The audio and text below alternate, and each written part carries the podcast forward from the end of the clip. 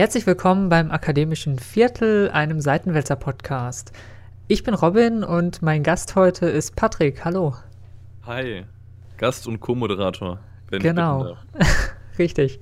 Und du kannst jetzt mit dem Co-Moderieren gleich schon mal beginnen, denn unser heutiges Thema sind Abschlussarbeiten. Und äh, du stehst ja jetzt quasi mittendrin. Ja, das ist richtig. Also ich habe sowohl schon einen hinter mir als auch äh, stehe wieder in einer drin, denn ich schreibe gerade meine Masterarbeit. Ja, und das trifft sich sehr gut, weil äh, ich jetzt sozusagen kurz vor meiner Bachelorarbeit stehe. Dann dachtest du, du lässt dir immer so ein bisschen was von meinem äh, äh unschätzbaren Wissensschatz äh, mitgeben. Richtig, richtig. Und wir, ich dachte, wir unterhalten uns mal so ein bisschen allgemein über das Thema Abschlussarbeiten. Und das Erste, was vielleicht interessant sein könnte, ist das Thema Literatur oder Praxisarbeit. Magst du da mal kurz was zu erzählen? Ähm, klar, zu einem von beiden Sachen, weil ich noch nie eine Literaturarbeit geschrieben habe. Ähm, ich ich habe meine, habe es geschafft während meines, also ich bin, äh, habe ein äh, technisches Ingenieurstudium gemacht im Bereich Energietechnik und äh, habe da halt original eine Hausarbeit geschrieben, die äh, fünf Seiten lang war. Ähm, habe dann irgendwann meine Projektarbeit geschrieben, das ist eine richtige wissenschaftliche Arbeit gewesen. Ähm, das war aber keine Recherchearbeit, das war eine Praxisarbeit, weil ich da einen äh, Teststand ähm, in Betrieb genommen habe und Versuchskonzept entwickelt. Und äh, dann habe ich daraufhin äh, im Voll ein Jahr später habe ich meine Bachelorarbeit geschrieben ähm, wofür ich in ein Unternehmen gegangen bin und habe da auch praktische Sachen gemacht. Und jetzt bin ich für meine Masterarbeit wieder in einem Unternehmen und mache da auch wieder praktische Sachen. Ähm, Im Wesentlichen habe ich noch nie eine, eine, theoretische Arbeit, also eine Literaturarbeit geschrieben, die mehr als, lass mich lügen, 30 Literaturquellen hat. Ja. Äh, Dementsprechend würde ich mal behaupten, dass sich meine Arbeiten alle mehr im Bereich der Praxis ansammeln. Während du redest, recherchiere ich mal eben, wie viele Literaturverweise meine Bachelorarbeit hatte. Äh, genau, zum Thema Literaturarbeit kann ich nämlich ein bisschen was zu sagen. Wie erwähnt, ich habe die Bachelorarbeit noch nicht geschrieben, ich stehe jetzt davor, aber äh, ich studiere Kommunikationswissenschaft und äh, wir hatten eigentlich jedes Semester so zwei bis drei mal, ja, doch so zwei bis drei äh, Hausarbeiten zu schreiben. Also ein paar mehr waren es dann doch. 23. Ah, 23 Quellen. 23 äh, Literaturverweise hat meine Bachelorarbeit gehabt. Ja, das ist äh, nicht so viel. Also wie gesagt, äh, da ähm, bin ich ein bisschen anders unterwegs. Vor allem, weil wir, also die meisten der Hausarbeiten hatten bei uns so zwischen, weiß ich nicht, 12 und 16 Seiten, schätze ich. Und es waren in der Regel Literaturarbeiten mit ganz wenigen Ausnahmen, was eben im Grunde bedeutet, dass man äh, irgendein Konzept oder eine Theorie, eine Hypothese sich überlegt und die dann anhand der verfügbaren äh, Literatur beantwortet. Also guckt, was andere Leute dazu schon geschrieben haben und das so ein bisschen gliedert, äh, zusammenfasst, vielleicht kritisch hinterfragt und so weiter und so fort. Ja, ähm, wo wir das jetzt geklärt haben, geht es vielleicht sofort los mit der Arbeit. Ne? Also jetzt möchte ich so eine Arbeit gerne schreiben. Ja, und dann zack, erstmal äh, anfangen, ne? Nee, eben nicht. Schön wär's, ne? Wenn man einfach anfangen ja. könnte. Ja, erstmal muss man nämlich, bevor man anfängt, muss man nämlich anmelden. Ähm, und äh, ich, ich wurde heute belehrt, äh, ich habe meine Bachelorarbeit an einer Fachhochschule geschrieben. Ich habe aber auch nicht recherchiert, ob das jetzt an allen Fachhochschulen so ist. Ähm, aber bei mir gab es keine Frist für die Anmeldung. Das heißt, ich äh, konnte einfach mitten im Semester sagen, okay, ähm, heute fange ich an, meine, also erstmal läuft so ab, man äh, entwickelt einen Titel, äh, meistens in Abstimmung zusammen mit dem einen dann betreuenden Professor und oder der Firma, die einen, äh, einen dafür anstellt für diese, diese Arbeit. Und der Titel wird dann äh, in der Regel zum Prüfungsamt gegeben, beziehungsweise an der Uni dann äh, da abgegeben, wo man sowas eben abzugeben hat. Und irgendwann wird der Titel dann freigegeben und dann beginnt die eigentlich, dann, dann darf eigentlich erst mit der eine, eigentlichen Arbeit begonnen werden. Das klingt ja erstmal relativ frei, so. Also vor allem der Part mit, äh, es gibt keine Frist da ja, muss ich mir, nämlich einhaken. Genau, weil ich habe das ganz anders erlebt ähm, an der Uni. Da war es so, es gab eine Frist, bis zu der man äh, einmal natürlich die Anmeldung machen musste, aber es gibt auch noch eine andere Frist, zumindest bei uns, äh, wo sozusagen der ganze Bachelor-Arbeits-, Vorbereitungs-, Betreuungskram beginnt. Also sprich, wo man sein Thema schon mal äh, einreichen musste. Und die lag bei mir sogar gute drei Monate, dreieinhalb Monate äh, vor dem eigentlichen Beginn der äh, Anmeldung und Bearbeitungsphase. Das heißt, äh, da war so ein bisschen Vorausschauung des äh, Betrachten im Spiel, weil man dann natürlich darauf achten musste, hey, ich will zwar im Sommersemester meine Arbeit schreiben, aber ich muss das schon, während das Wintersemester noch im vollen Gange ist, äh, ja, kundtun, dass ich das machen möchte. ja. Bei mir war es jetzt beispielsweise nicht so. Bei mir war es so, ich bin in, ins Unternehmen gegangen, habe erstmal ein Vorpraktikum gemacht, in beiden Fällen einmal ein, einmal zwei Monate. Stimmt nicht, beides Male waren zwei Monate. Und währenddessen hat sich dann quasi ergeben, wie die Thesis sein wird, beziehungsweise bei meiner Masterarbeit ähm, war es einfach zwei Monate Vorpraktikum, während ich habe da prinzipiell mich schon thematisch mit dem beschäftigt, womit sich auch meine äh, Masterarbeit beschäftigt hat. Das war bei meiner Bachelorarbeit nicht so. Da habe ich während der Einarbeitungszeit noch äh, normale Praktikantentätigkeiten mitgemacht ich war bei meiner äh, Masterarbeit projektgebunden und habe da quasi schon äh, Projektmanagement-Aufgaben übernommen. Und, und äh, bin jetzt quasi dabei, dieses Projekt weiter zu bearbeiten und schreibe währenddessen meine Masterarbeit da drin. Also in einem daran angelehnten Thema. Ja, schöne Überleitung. Du schreibst jetzt. Ähm, hast du Tipps, wenn es denn dann angemeldet ist und wenn es dann in die Bearbeitungsphase geht? Eigentlich habe ich sogar noch einen Tipp, bevor man das Ganze macht. Oh ja.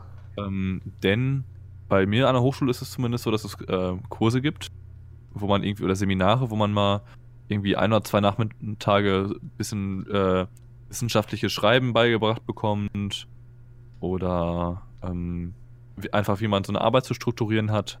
Ähm, und das habe ich einmal gemacht, das fand ich eigentlich ziemlich hilfreich. Ähm, kann ich eigentlich nur weiterempfehlen, wenn eure Uni das anbietet. Definitiv. Äh, die gab es bei uns auch im ersten Semester. Ähm, und das Was ein bisschen Quatsch ist, oder? Also nee. zum wissenschaftlichen Schreiben ist sinnvoll, äh, aber also ich rede jetzt schon von konkret zu Abschlussarbeiten. Ach so. Bei euch ist das, glaube ich, nochmal ein bisschen was anderes. Genau, da geht es allgemein um Hausarbeiten. um Hausarbeiten, also wie man die halt wissenschaftlich verfasst. Genau. Und Hausarbeiten sind ja, ich würde einfach mal behaupten, das sind Mini-Abschlussarbeiten. Ja. Nur, da hängt nur am Ende nicht so ganz so viel dran wie eine Abschlussarbeit. Genau. Ähm, genau, zur, zur Bearbeitung. Ähm, legt euch äh, also arbeitet auf jeden Fall mit eurem Prof zusammen eine Struktur aus. Das ist sehr sinnvoll. Ähm, wir werden auch gleich noch ein bisschen zu, über das Thema, wobei literaturisch, wir können eigentlich auch schon ein bisschen über das Thema Literaturrecherche sprechen, ähm, weil das ein großes Thema ist. Also gerade bei den Literaturarbeiten, wie wir sie ja mal vorhin betitelt haben, ist das natürlich sehr präsent, weil man irgendwelche Quellen braucht, auf die man sich beziehen kann, um sagen zu können, äh, Wilmark von Otto hat das gesagt und äh, Hermann von Godesdorf hat das gesagt und daraus ziehe ich folgenden Schluss. Ähm, das ist bei technischen Arbeiten ein bisschen, bisschen anders, aber nicht so wild. Aber um euch vielleicht mal so einen generellen Eindruck zu vermitteln, wie sowas auszusehen hat, ähm, könnt ihr beispielsweise einfach mal, ähm, ich mache das jetzt mal gerade live, ich gebe mal ein BWL, ab, also bei Google Abschlussarbeit ähm, PDF und dann werden euch jetzt erstmal ein paar okay, gut. Da, BWL war jetzt ein bisschen zu, zu unkonkret, sag ich mal. Ähm, äh, Prozessmanagement, das ist ein Thema, mit dem ich mich gerade viel beschäftige. Proze Abschlussarbeit, Prozessmanagement, PDF. Und jetzt habe ich erstmal die erste komplette Google-Seite voll mit äh, Bachelor- und Masterarbeiten und Diplomarbeiten zum Thema Prozessmanagement, wo ich mir einfach mal angucken kann, wie andere Leute das Problem angegangen sind. Ähm, sehr zu empfehlen.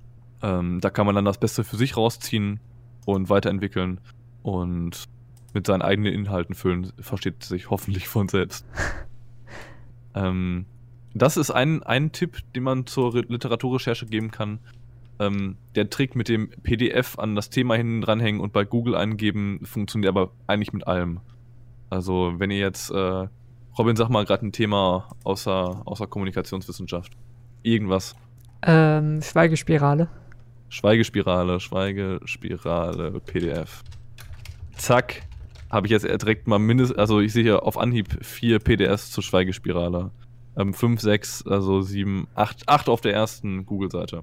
Ähm, Google-Ergebnisseite. Und mir wird auch Schweigespirale AfD nahe, das will ich gar nicht wissen. ähm, da findet man auf jeden Fall äh, gute Informationen. Also man muss natürlich immer gucken, was ist die Quelle. Ähm, aber das sind dann teilweise PowerPoint-Präsentationen, teilweise irgendwelche Abhandlungen. Und die kann man eigentlich sogar ganz, meiner Meinung nach, ganz gut als Referenz nutzen. Ähm, und man kann sich dann ja vor allem über diese ähm, Literaturangaben, die die Leute gemacht haben, wieder quasi weiter suchen. Ne? Also man kann dann ja, schauen, wen haben die zitiert, dann kannst du bei dem wieder schauen, wen hat der zitiert. Es ist ja beispielsweise auch verschrien, Wikipedia zu zitieren. Und ähm, ihr könnt aber einfach gucken, welche Referenz Wikipedia genutzt, genutzt hat. Und guckt euch einfach die an. Genau, von da kann man dann wieder weitergehen. Also das genau, also so ein bisschen, bisschen Literaturschnitzeljagd zu betreiben, kann durchaus helfen. Ähm, ich bin sonst, äh, als Ingenieur komme ich in den Luxus, ähm, nicht viel, zum einen nicht viele, äh, nicht Vielfachliteratur zu benötigen für meine Abschlussarbeiten. Und davon ist auch bei meiner relativ modernen Hochschule, ähm, ich glaube, wir sind dieses Jahr zehn Jahre alt geworden. Oder letztes Jahr. Ähm, wir haben halt sehr, sehr viele E-Books und darüber Online-Zugriff. Deswegen muss ich mir keine Bücher ausleihen. Ähm, wie diese ganzen Sozial-, Sozial und Geisteswissenschaftsstudenten. Ähm, haha an der Stelle. Und ähm, das funktioniert auch sehr gut. Äh, wenn man damit. Ich muss sagen, ich habe hab zwar lieber ein Buch in der Hand, aber ich möchte halt auch nicht zur Bücherei laufen. PDFs laufen auch nicht ab. Richtig. Genau, wo findet man denn sowas? Was? Äh, Literatur. Also wenn, wenn ich jetzt sage, okay, ich suche jetzt äh, zum Beispiel Literatur zu irgendeinem Thema. Ja, ist halt abhängig vom Thema. Also es gibt auch äh, also freie, freie Wissenschaft äh, bzw. Forschungsseiten wie beispielsweise ResearchGate. Ähm, Research wie das englische Wort für Forschung und Gate wie das englische Wort für Tor. Ähm, da findet man beispielsweise viele englische Abhandlungen zu, zu unterschiedlichen Themen. Da muss man dann natürlich ähm, sattelfest in der englischen Sprache sein. Ähm, und sonst gibt es so ein paar Fachdatenbanken. Gibt, natürlich ist das eine Möglichkeit oder man recherchiert irgendwie in einer, in einer äh, Unibib. Je nachdem, was man da zur Verfügung stehen hat. Mhm. Aber eigentlich findet man nie nichts. Ja, das äh, unterschreibe ich.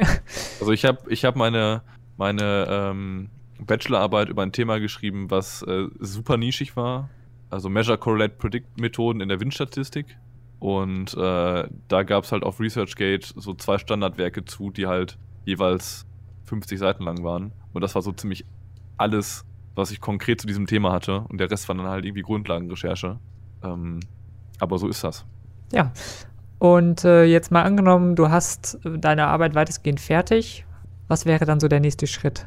Ja, wenn es so Richtung Abgabe geht, also sowohl vom, hoffentlich vom Stand der, Ma der Arbeit als auch äh, von der Frist her. Also ist natürlich gut, wenn man genug Puffer nach hinten hin einplant, ähm, dass man vielleicht nicht den, den letzten Satz am Tag, vor, am Tag vor Abgabe schreibt. Man muss ja natürlich das Ganze noch drucken. Zum einen das, das ist das Erste, woran man vielleicht denkt. Ähm, davor sollte man aber auch noch, äh, wenn es der Prof anbietet, äh, von ihm die äh, Arbeit Korrektur lesen lassen. Sowohl das als auch am besten vorher ähm, andere Kommilitonen oder Freunde, vielleicht auch fachfremd, ähm, über die Arbeit lesen zu lassen. Gerade wenn man sich äh, vielleicht damit schwer tut, äh, mit Kommasetzung oder ähnlichem. Da können, da haben andere nochmal einen anderen Blick drauf. Das sieht Word auch nicht immer direkt. Und äh, tut uns aber all, allen Dingen gefallen. Ich als jemand, der schon die ein oder andere Abschlussarbeit Korrektur gelesen hat, ähm, lest die selbst Korrektur, bevor ihr die wem anders gibt. Ähm, weil da verliert ihr Freunde dran. also mich beispielsweise. Ja, weil ich guter äh, Tipp. dann die ein oder andere Abschlussarbeit bekommen habe, die eine absolute Zumutung war, die man einfach mal, also auch noch ein Tipp, ähm, Duden, ich glaube, nee, nicht nur, das heißt, heißt das Rechtschreibprüfung, Robin? Ja. Ja, und die macht auch Grammatik, die macht nämlich nicht nur Rechtschreibung. Ähm, sehr hilfreich und spart mir viel Zeit und äh, erspart euch meine meine Wut. Und damit Hashtag, am Ende auch viel Zeit. Ha Hashtag Zumutung. Genau. Um es in den Worten der Jugend zu sagen. Ja, kommen wir zum Ende. Das ganze Ding ist abgegeben. Denkt da auch wieder an die Frist. Ne? Also die Abgabefrist zu verpassen ist so das Schlimmste, was ihr machen könnt. Ja, weil dann ist, ist sechs. Dann ist vorbei, genau. Dann, dann äh, dürft ihr nochmal viel Spaß. Viel Spaß und äh, vermutlich so viel Arbeit, wie ihr reingesteckt habt, äh, werdet ihr das kalte Kotzen kriegen. Genau. Und es gibt aber noch einen Punkt, den wir nicht vergessen dürfen, denn zum Ab zur Abschlussarbeit gehört meistens, in den meisten Fällen nicht nur die schriftliche Arbeit, sondern oft gibt es auch noch ein Kolloquium. Patrick, was ist das? Das ist eine mündliche Abschlussprüfung. Okay. Mein Name ist Patrick Schuster, das war Robin Tier. ähm, nee. ähm, ja, Kolloquium ist im Wesentlichen eine mündliche Prüfung, ähm, die danach abgehalten wird. Äh, da habe ich auch eine schöne Anekdote dazu, äh, wie ich äh, meine, mein, äh, meine Bachelorarbeit von 1.3 auf 1.0 nochmal verschoben habe. Ähm, meine Professoren, also der Beisitzer sowie mein äh, Betreuer, waren sehr von meinen Leistungen angetan. Und äh, ich habe dann mein Kolloquium gehalten, 15 Minuten lang. Und ähm, dann kamen die Herren dann danach auf mich zu und sagten, ja, Herr Schuster, das war ja alles schon gut. Ähm, aber eigentlich war uns das nicht ganz ausführlich genug, deswegen würden wir Ihnen jetzt gerne, also die Arbeit war eine, definitiv eine 1-0. Ähm, das Kolloquium, da würden wir Ihnen jetzt gerne eine 1-7 geben und deswegen äh, bekommen Sie dann eine 1-3. Also so in etwa deren Logik. Und ich nur so, ähm, Entschuldigung, also ich habe schon überzogen ähm, und äh, mich habe sehr, sehr schnell, relativ schnell geredet. Ich wüsste nicht, wie ich es in 15 Minuten sonst hätte schaffen sollen. Und dann die Herren, wieso 15 Minuten? Und ich so, ähm, Entschuldigung, das steht in der Prüfungsordnung. Und meine Herren Professoren hatten dann zu dem Zeitpunkt noch nie in, die, in diesen Teil der Prüfungsordnung geguckt.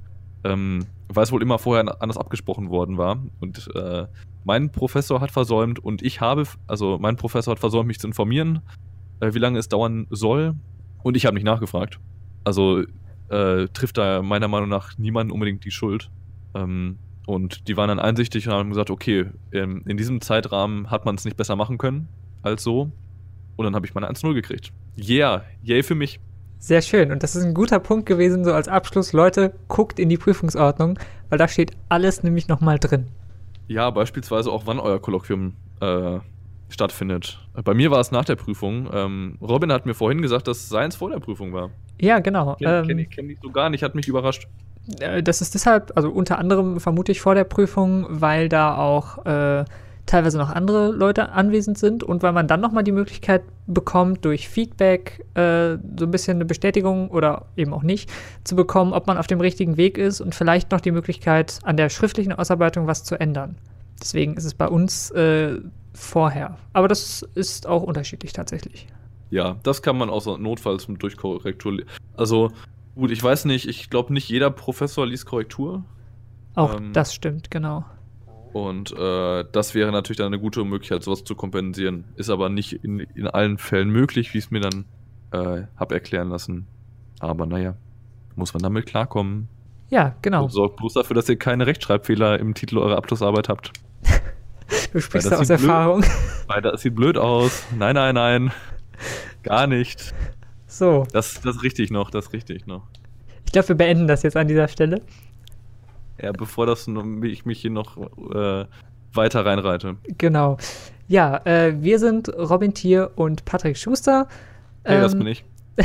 richtig ja, wenn euch das Ganze hier gefallen hat, dann empfehlt uns weiter und hört auch in unsere anderen Formate rein, beispielsweise Ecke Hansaring, wenn ihr einen etwas politischeren Talk euch anhören möchtet. Oder ihr daran Interesse habt, euch über die Wiener Türkenkriege zu informieren. Z zum Beispiel Wiener Türkenbelagerung äh, zu informieren. Also es geht auch viel um Geschichte. Äh, hört, wenn ihr eher so ein bisschen freiere und spontanere Themen äh, genießen möchtet, in Spontan Spontan rein wo wir in wechselnder Besetzung über alles Mögliche eigentlich reden. Und wenn es ein bisschen erzählerischer sein darf, dann hört gerne ins Heldenpicknick rein, unser ja, Pen and Paper Fantasy Hörbuch Podcast, Hörspiel Podcast. Ja, damit sage ich äh, Tschüss, bis zum nächsten Mal. Bye bye.